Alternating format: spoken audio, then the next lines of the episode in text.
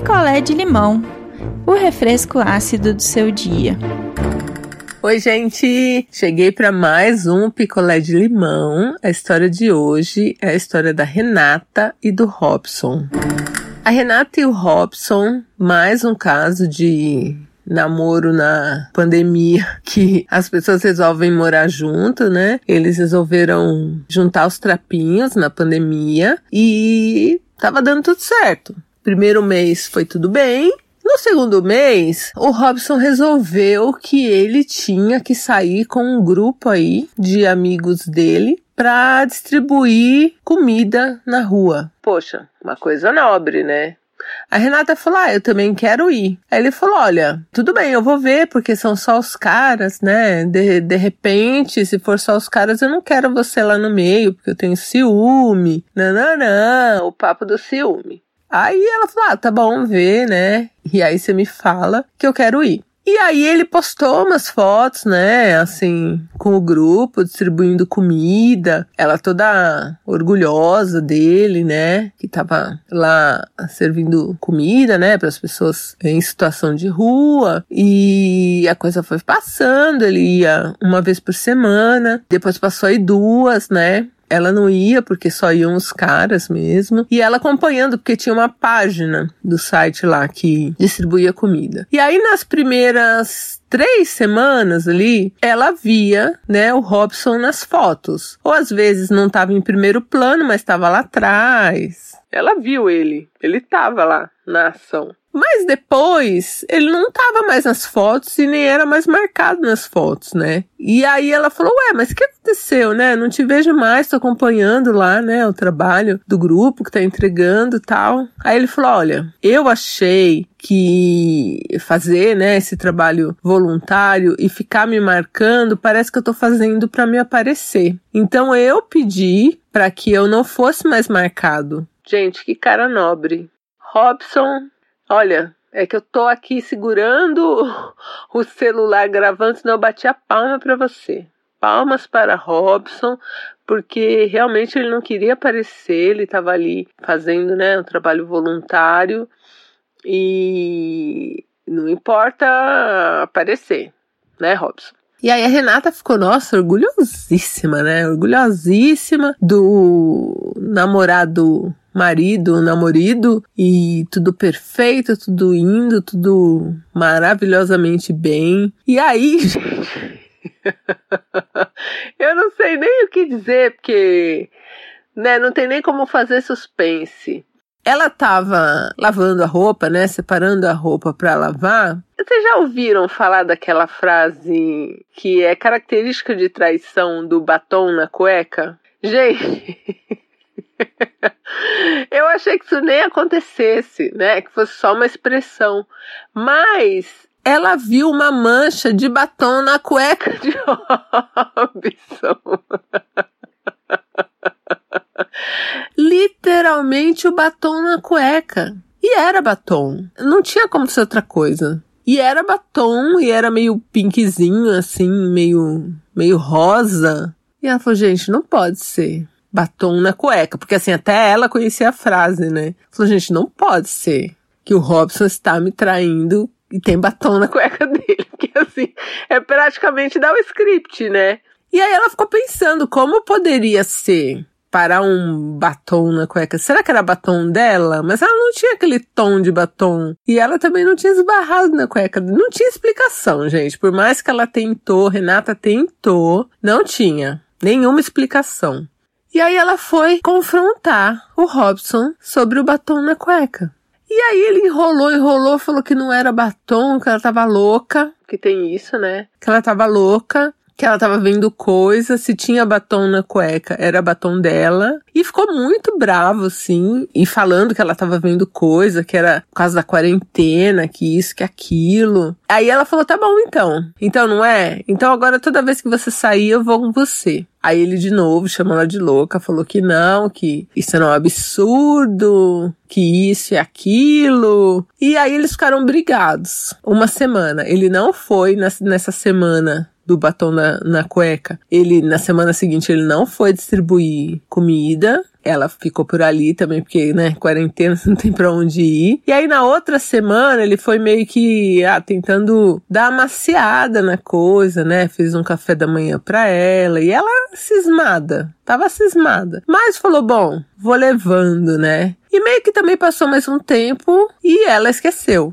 Aí ele voltou a entregar comida e agora ele fazia questão de ser marcado novamente e aparecer nas fotos novamente. E ela tinha reparado que nesse grupo não tinha só caras, tinha moças também, né? E mulheres, era um misto. Tinha senhoras, né? Era um grupo grande, um grupo misto. Só que ele falava que o grupo que ia lá para a área que ele distribuía iam só caras, que era uma área mais perigosa, tal ali pela região da, da Cracolândia, né? A gente está falando de São Paulo, que ele ia lá distribuir, então que ali eles preferiam que fossem só os caras, não sei o quê, e passou.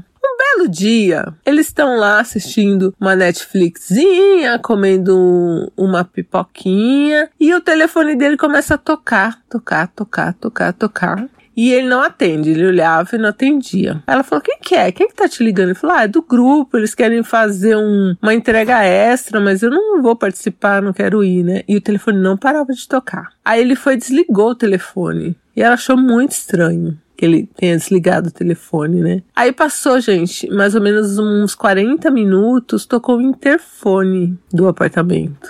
E aí ele que atendeu, ele ficou roxo, ela falou, quem que tá aí? Ele falou, não, não, os caras vieram pegar aqui que eu fiquei com um papel lá do grupo, vou descer para entregar. Ela falou, eu vou junto. Aí ele falou, não, pode deixar que eu vou descer. Ela falou, eu vou junto. E aí ele ficou roxo, não deixou ela descer, não desceu e acabou confessando para ela que ele tinha se envolvido com uma moça do grupo. E era a moça que estava lá embaixo que ele ia descer, ia falar com ela, ia falar que não queria mais, que não sei o quê. E ela, tão chocada, pegou o interfone, ligou lá no porteiro e falou: pode mandar subir. E aí ele começou a gritar com a Renata, falando: você é louca, você é louca, o que você tá fazendo? E a moça, gente, a moça subiu. A moça subiu, a moça tava transtornada. E assim, podia ter dado uma merda, né? Podia ter dado uma merda. Eu sei lá, Renata, eu não faria jamais uma coisa dessas e acho perigoso, não recomendo ninguém a fazer isso que a Renata fez.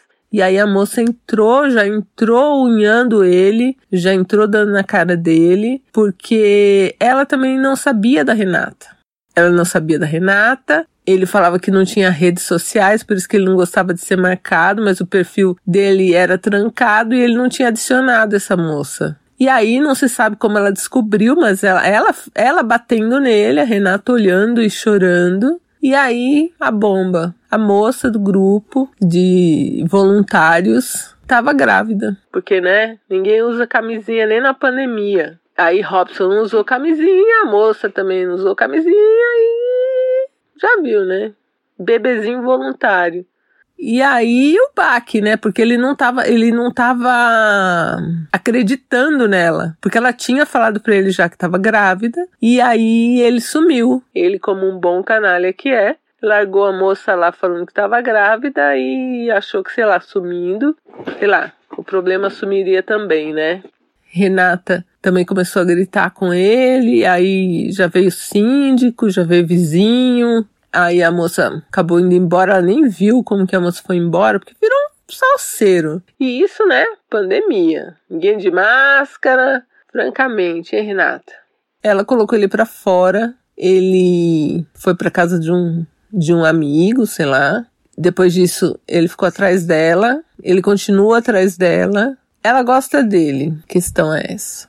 Ela gosta dele, ela acha que é uma coisa que talvez eles consigam contornar. Eu falei, poxa, mas e aí, né? Agora tem a moça lá que tá grávida. Você vai dar conta, né? Porque filho é para sempre, né? E sei lá, complicado, né?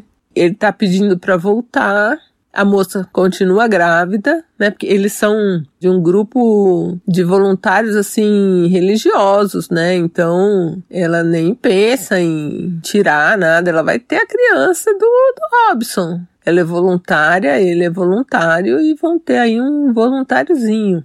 E a Renata acha que dá conta. Então, se ela dá conta, né? Mas ela queria a opinião de vocês para esse relacionamento aí do cara que ele realmente estava distribuindo comida, então essa parte ele não mentiu, mas ele não queria que ela fosse porque ele estava envolvido com uma moça do grupo.